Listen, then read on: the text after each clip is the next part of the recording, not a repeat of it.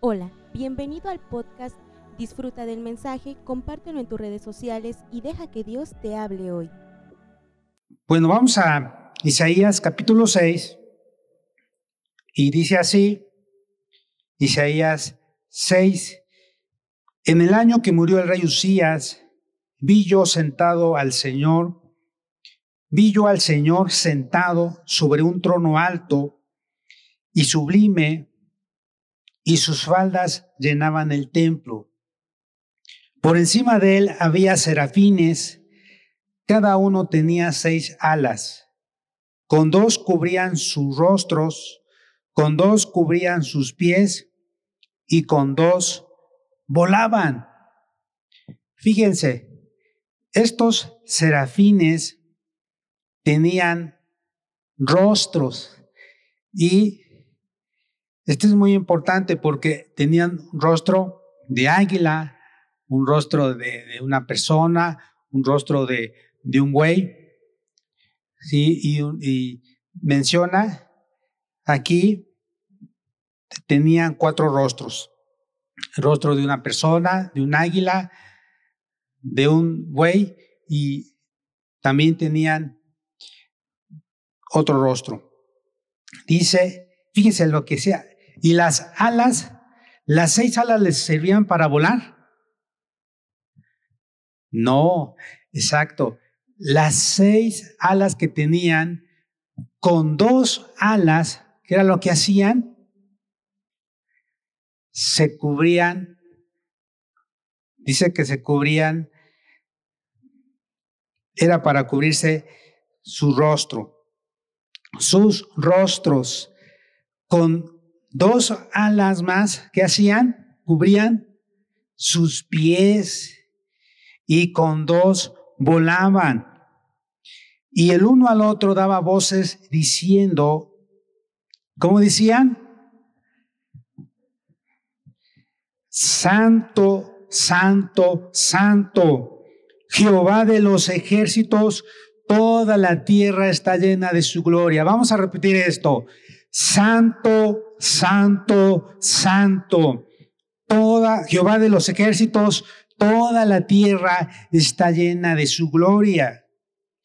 Y los quiciales de las puertas se estremecieron con la voz del que clamaba y la casa se llenó de humo.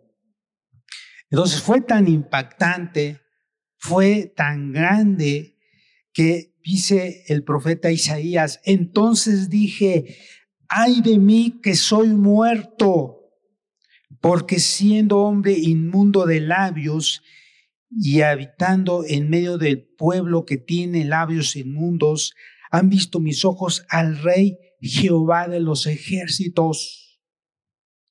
Y voló hacia mí uno de los serafines, teniendo en su mano un carbón encendido, tomado del altar con unas tenazas y tocando con él sobre mi boca, dijo, he aquí que esto tocó tus labios y es quitada tu culpa y limpio tu pecado.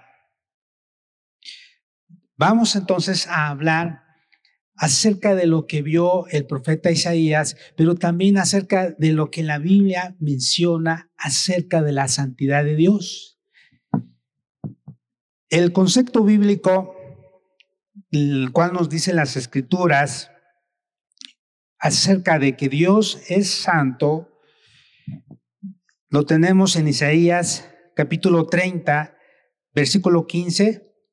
Aquí también nos menciona y nos dice, porque así dijo Jehová, el Señor, el Santo de Israel.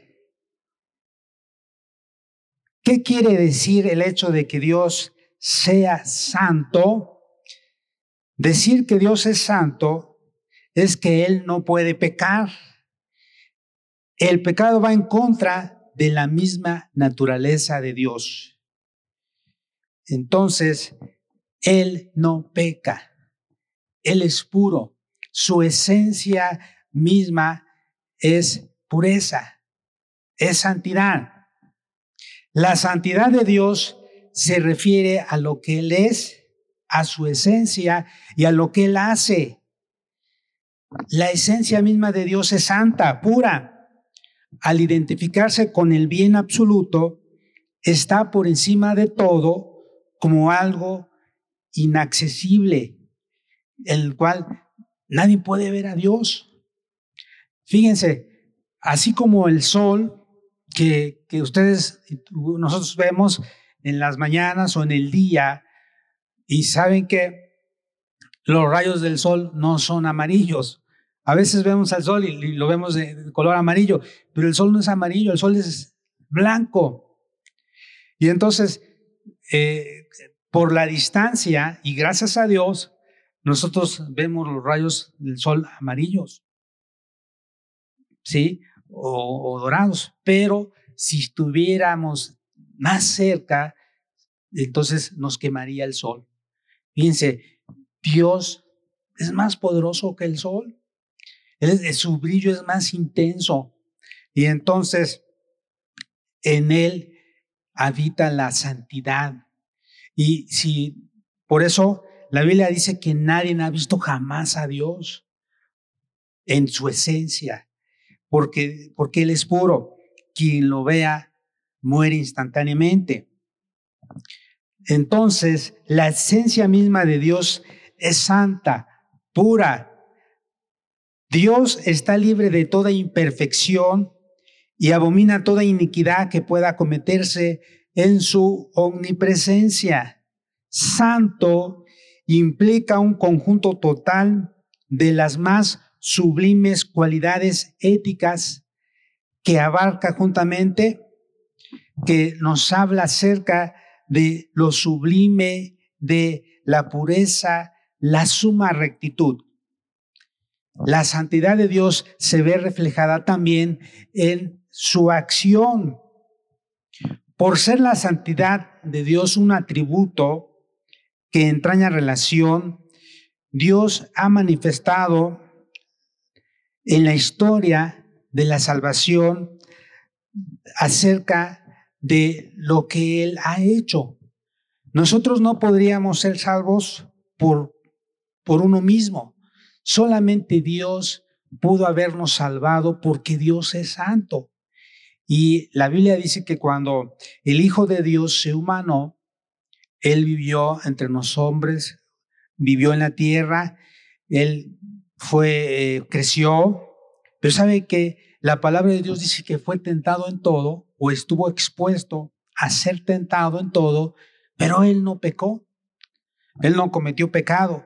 Y por eso él murió por nosotros en la cruz del Calvario. Él dio su vida, el santo, el puro, porque nosotros hemos cometido pecado, nuestra naturaleza es pecaminosa y, y, por más que quisiéramos, no pudiéramos ser salvos. Solamente Dios, el santo de Israel, santo y puro, Él murió por nosotros en la cruz del Calvario, Él dio su vida.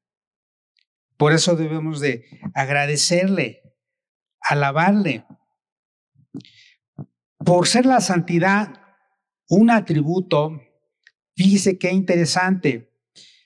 Dios la ha manifestado en la historia de la salvación de dos maneras. Primeramente, separando para sí un pueblo con quien hizo un pacto especial y al que dio una ley, un ceremonial y unas promesas. Dios hizo un pacto con Israel. Primeramente, Dios lo hizo con, con Abraham, también lo ratificó con Isaac, con Jacob, con Israel. Hizo un pacto. Y él escogió para sí un pueblo santo, un pueblo que le amara, que le sirviera, pero también preservando a este pueblo Israel del mal y del error, conduciéndolo con su gracia, su poder y sus correctivos. Pero sabe una cosa, el pueblo de Israel falló, el pueblo de Israel este, pecó, eh, hizo cosas que, que Dios le había dado a través de la ley por medio del profeta Moisés, les dio estatutos, ordenanzas, y el pueblo de Israel falló, fracasó.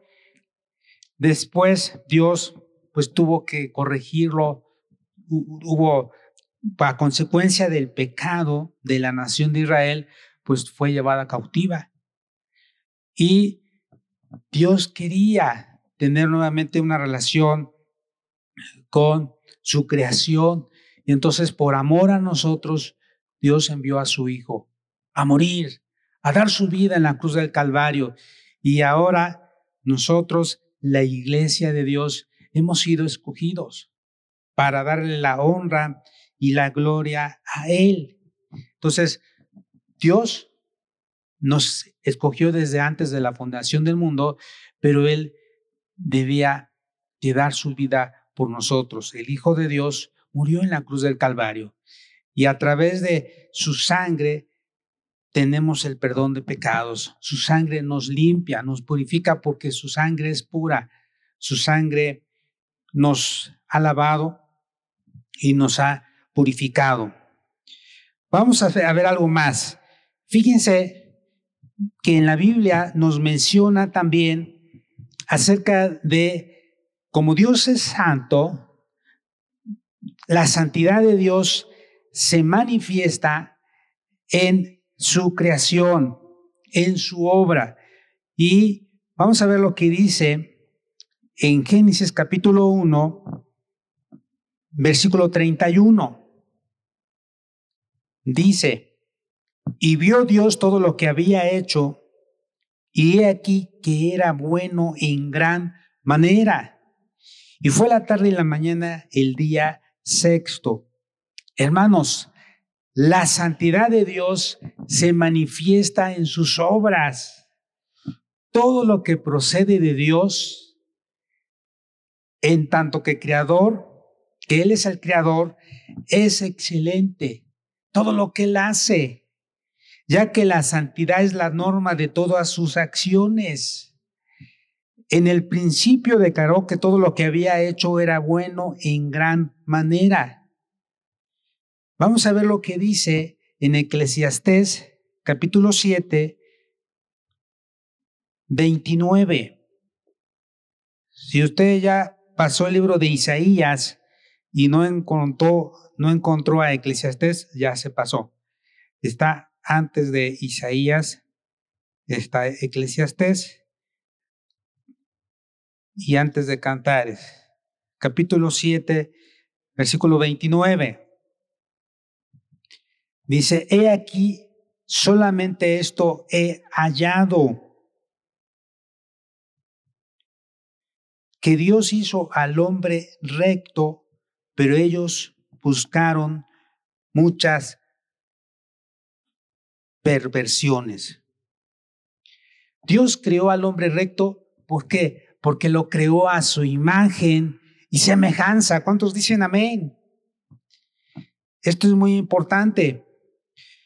Los ángeles que cayeron fueron creados santos, pero no guardaron su dignidad, sino que abandonaron su propia morada. Eso nos menciona en Judas 6. ¿Sí? Y bueno, vamos a, ver lo que dice este pasaje. Dios creó todo y lo creó a la perfección, lo creó santo. Pero los ángeles, ellos eligieron. Dice Judas, versículo 6. Dice, y a los ángeles que no guardaron su dignidad, sino que abandonaron su propia morada, los ha guardado bajo oscuridad en prisiones eternas para el juicio del gran día. Entonces, la santidad de Dios primeramente se manifiesta en sus obras, en todo lo que hace. Dios lo hace bien. Lo, lo, lo, todo lo que Él hace es perfecto. También, número dos, la santidad de Dios se manifiesta en su ley. Vamos a ver lo que dice el Salmo 19, Salmo 19, versículo 8, dice, los mandamientos de Jehová son rectos, que alegran al corazón. ¿Cómo son los mandamientos de Jehová? Son rectos, que alegran el corazón. El precepto de Jehová, ¿cómo es? Es puro, que alumbra los ojos. Pero también dice el versículo 9, el temor de Jehová, ¿cómo es? Limpio, que permanece para siempre. Los juicios de Jehová son verdad, todos justos.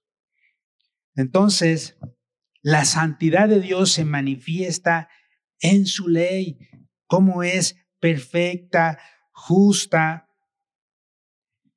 recta. ¿Qué dice en Romanos capítulo 7, versículo 12? Romanos 7, 12, de manera que la ley a la verdad es santa y el mandamiento santo, justo y bueno. La ley de Dios es la expresión de su mismo carácter y encuentra su máxima exposición en los diez mandamientos.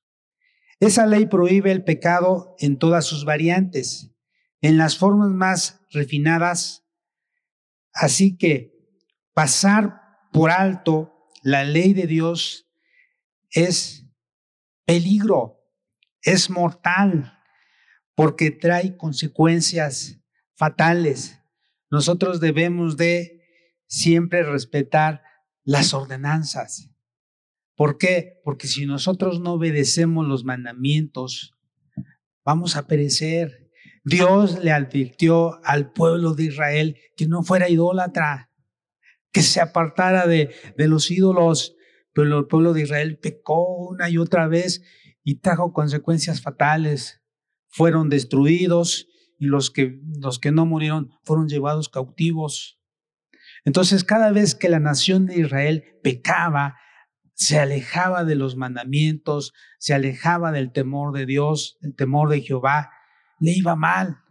Y entonces, de igual manera, ahora nosotros tenemos escrita esta, eh, eh, los mandamientos, esta ley ¿sí? Las ordenanzas, y es para nuestro bien, es para que nos vaya bien en todo lo que nosotros hagamos, para que nos vaya bien. Entonces es importante recordar que la santidad de Dios se manifiesta en su ley, en su palabra. Pero también vamos a ver lo que dice el Salmo 22, versículo 1 al 3. Dios mío, Dios mío, ¿por qué me has desamparado? ¿Por qué estás tan lejos de mi salvación y de las palabras de mi clamor? Dios mío, clamo de día y no respondes, y de noche y no hay para mí reposo. Pero tú eres santo, tú que habitas entre las alabanzas de Israel. Esto es muy importante. La expiación pone de manifiesto de una manera admirable y solemne la santidad infinita de Dios y su odio al pecado. Es muy importante esto. Muchas veces hemos oído la frase que dice, Dios odia el pecado, pero ama al pecador. Este es, esto es cierto, pero hay algo más. Dios ama al pecador, pero no quiere que siga pecando. Es decir, Dios odia al pecado, ama al pecador, pero Él quiere que el pecador se arrepienta, que no vaya a la condenación. Porque a veces las personas dicen, ah, pues Dios me ama y no importa lo, que haga o lo que siga realizando. un momento, Dios odia el pecado, pero también eh, Dios quiere que el pecador se arrepienta y deje de, de andar haciendo lo malo, porque Dios es santo. y ahorita vamos a hablar acerca de ello, de que sin santidad nadie verá al Señor. Vamos a ver entonces lo que dice en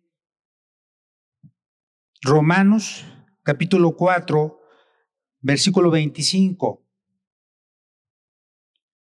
Romanos 4, versículo 25 dice, el cual fue entregado por nuestras transgresiones y resucitado para nuestra justificación. La santidad de Dios se manifiesta por su odio al pecado. Él ama todo lo que es conforme a sus leyes y aborrece todo lo que es contrario a las mismas. Por eso dice la Biblia en Proverbios 3, versículo 32, que Jehová abomina al perverso, es decir, al que deliberadamente es rebelde, al que, al que sabiendo lo bueno, hace lo malo. Por eso la Biblia dice que el pecado está en aquel que sabe hacer lo bueno y no lo hace. Entonces, nosotros debemos de tener cuidado, decirle, Señor, perdóname. Vamos a ver lo que dice Proverbios. Vamos a, a leer esta cita. Proverbios 3, versículo 32. Dice, porque Jehová abomina al perverso, mas su comunión íntima es con los justos. Esto es muy importante, hermanos, porque hace un momento hablábamos que Dios aborrece al pecado, pero ama al pecador. Pero ya dijimos, Él desea que el pecador se arrepienta. Y acá nos menciona precisamente porque Jehová abomina al perverso, al que deliberadamente hace lo malo, al que sabiendo lo que dice la Biblia, al que sabiendo lo que dice la ley de Dios, sus preceptos, sus mandamientos, no lo hace, entonces ya de una manera deliberada, ya de una manera soberbia, arrogante, está pecando. Y entonces Dios abomina esa, eh, esa actitud de, de esa persona. Dice más, la comunión íntima es con los justos. Vamos a ver otra cita. Proverbios 15, 26. Dice, abominación son a Jehová los pensamientos del malo, mas las expresiones de los limpios son limpias. Hermanos, de estos textos hay más, pero de estos textos se desprende que Dios es santo y ha de castigar el pecado. Es verdad que Dios perdona a los pecadores, pero si no se arrepienten, ese pecado o esa actitud nos va llevar a la perdición. Dios perdona a los pecadores pero jamás perdona al pecado. El pecador solo puede ser perdonado porque otro ha llevado su castigo sobre sí mismo en la cruz del Calvario y ha resucitado para su justificación. ¿Y quién fue el que el único que llevó nuestros pecados en la cruz del Calvario y resucitó? Jesucristo. Alabado sea el Señor. Pero sabe que a causa del pecado, Dios, ¿qué hizo en el huerto del Edén cuando Adán y Eva desobedecieron? Dios tuvo que sacarlos del huerto. Ellos tenían una relación íntima con Dios, pero ellos no quisieron obedecer. Ellos no quisieron respetar la indicación de no tomar y de no comer del árbol, del fruto del árbol de la ciencia del bien y del mal. Dios le dijo, de este árbol no vas a comer. Tienes todos los árboles para comer, pero de este árbol de la ciencia del bien y del mal no vas a comer. ¿Y qué hicieron? Satanás, ellos escucharon la voz de Satanás y comieron, desobedecieron y a causa del pecado de la desobediencia fueron expulsados del huerto. Y a partir de entonces, pues toda la naturaleza pecaminosa. Pero Dios en su infinita misericordia, en su amor, mandó a su Hijo para morir, para redimirnos, para pagar el precio, para limpiarnos, para rescatarnos y ahora hemos sido justificados a través de Jesucristo y debemos de estar agradecidos con Dios, debemos de alabar y glorificar el nombre de Cristo.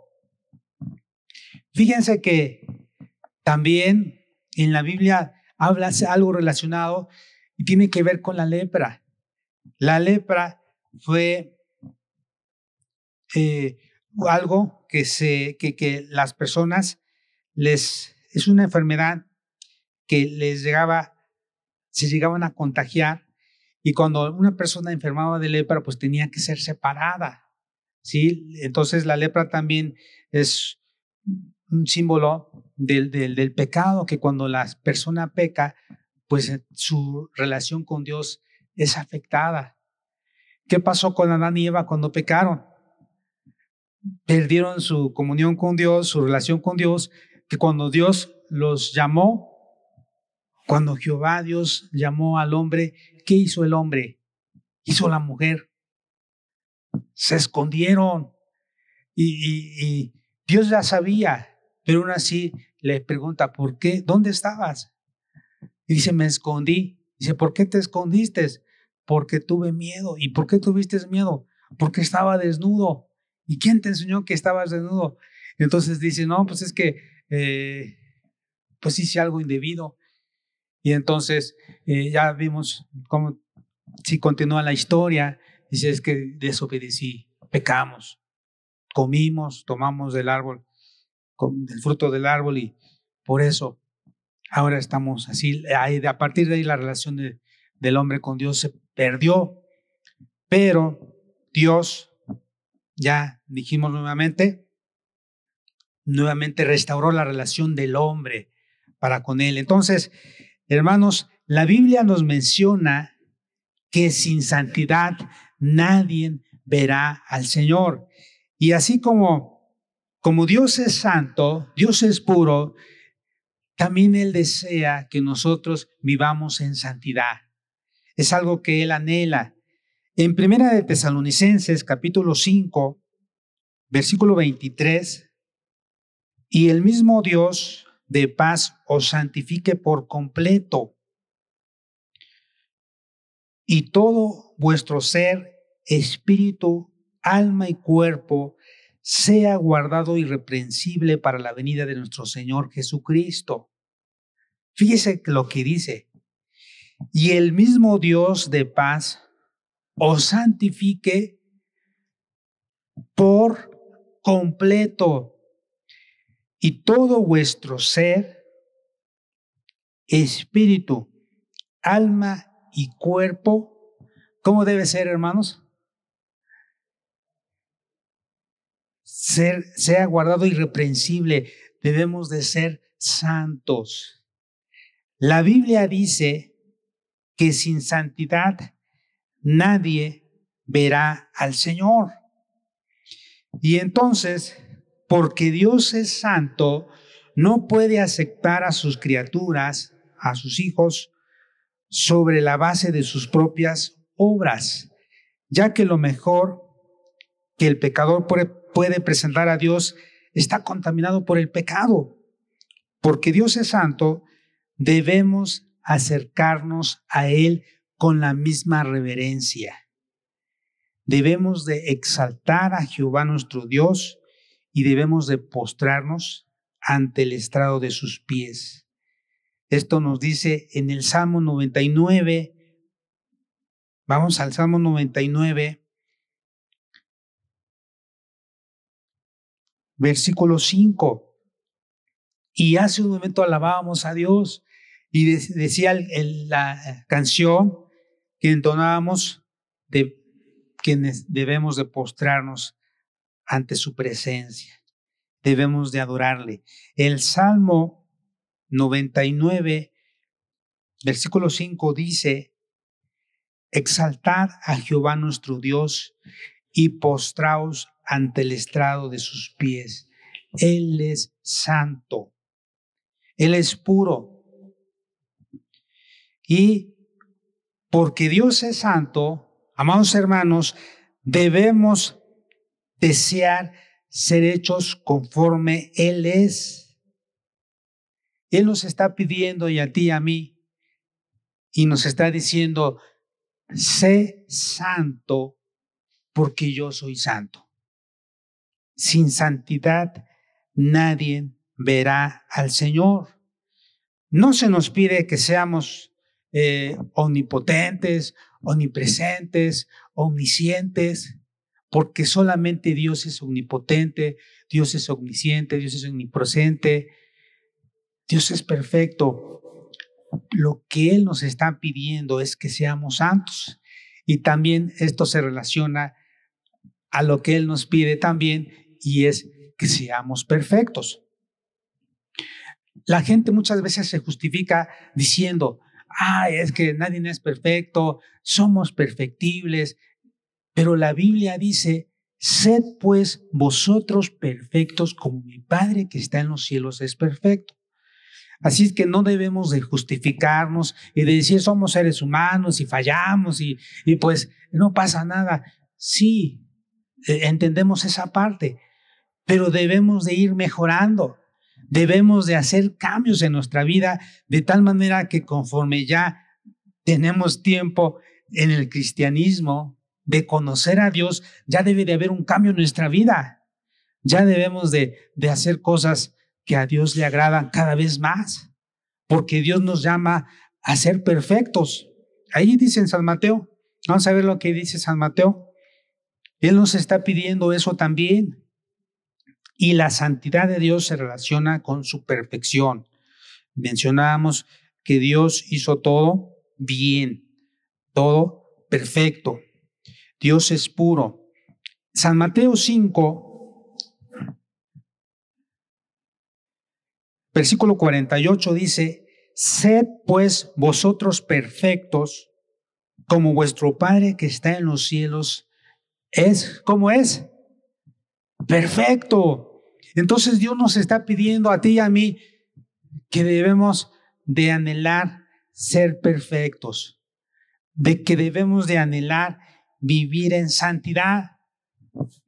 Y entonces mencionábamos lo que dice en Primera de Tesalonicenses nuevamente, capítulo 5, versículo 23, porque aquí nos menciona que debemos de de santificarnos y debemos de mantenernos puros en todas las áreas de nuestra vida.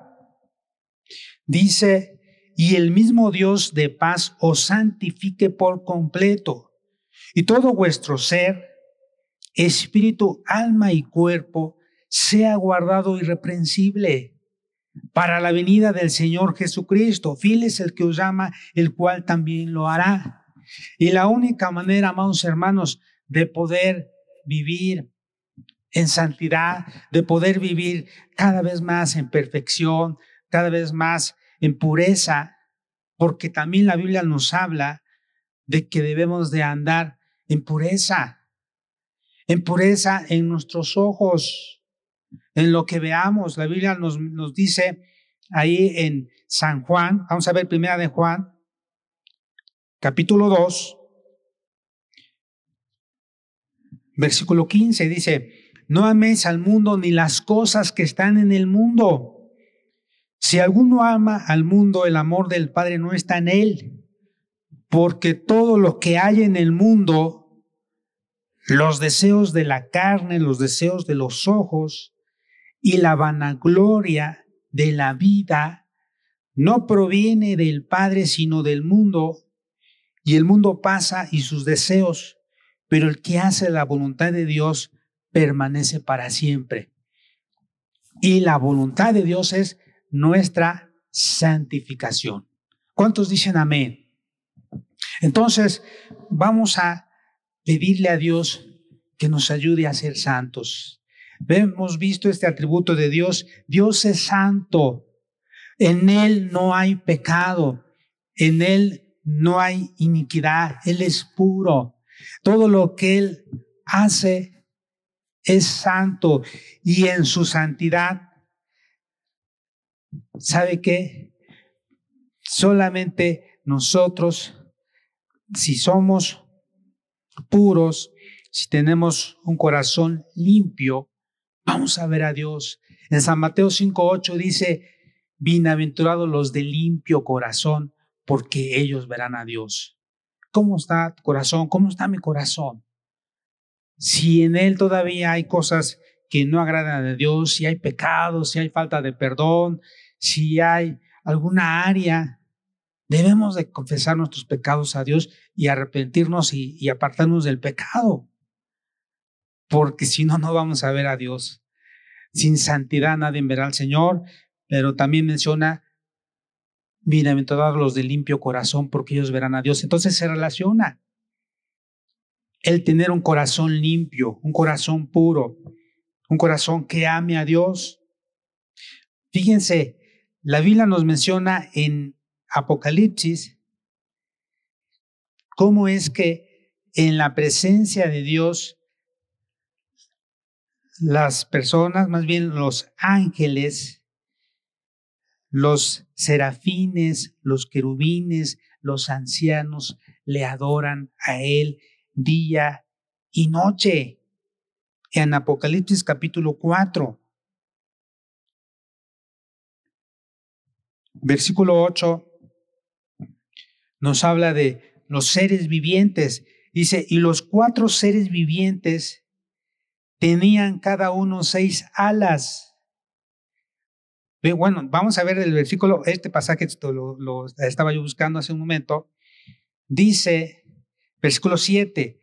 El primer ser viviente era semejante a un león. Ese me faltó decir hace rato. A un león. El segundo era semejante a un becerro. El, tercer, el tercero tenía rostro como de hombre y el cuarto era semejante a un águila volando. Y los cuatro seres vivientes tenían cada uno seis alas y alrededor y por dentro estaban llenos de ojos y no cesaban día y noche de decir, Santo, Santo, Santo es el Señor Dios Todopoderoso, el que era, el que es y el que ha de venir. Y siempre que aquellos seres vivientes dan gloria y honra y acción de gracias al que está sentado en el trono, al que vive por los siglos de los siglos, los veinticuatro ancianos se postran delante del que está sentado en el trono y adoran al que vive por los siglos de los siglos y echan sus coronas delante del trono diciendo, Señor, digno eres de recibir la gloria y la honra y el poder, porque tú creaste todas las cosas y por tu voluntad existen y fueron creadas. ¿Saben qué, hermanos? El deseo de Dios es que toda la tierra sea llena de su gloria y eso significa que Dios quiere que tú y yo y todos le adoremos, le alabemos, le glorifiquemos, exaltemos su nombre, porque precisamente hemos sido creados para alabarle, para darle la honra y la gloria a Cristo Jesús. ¿Cuántos dicen amén? Esperamos que este mensaje haya bendecido tu vida. No olvides compartirlo y suscribirte.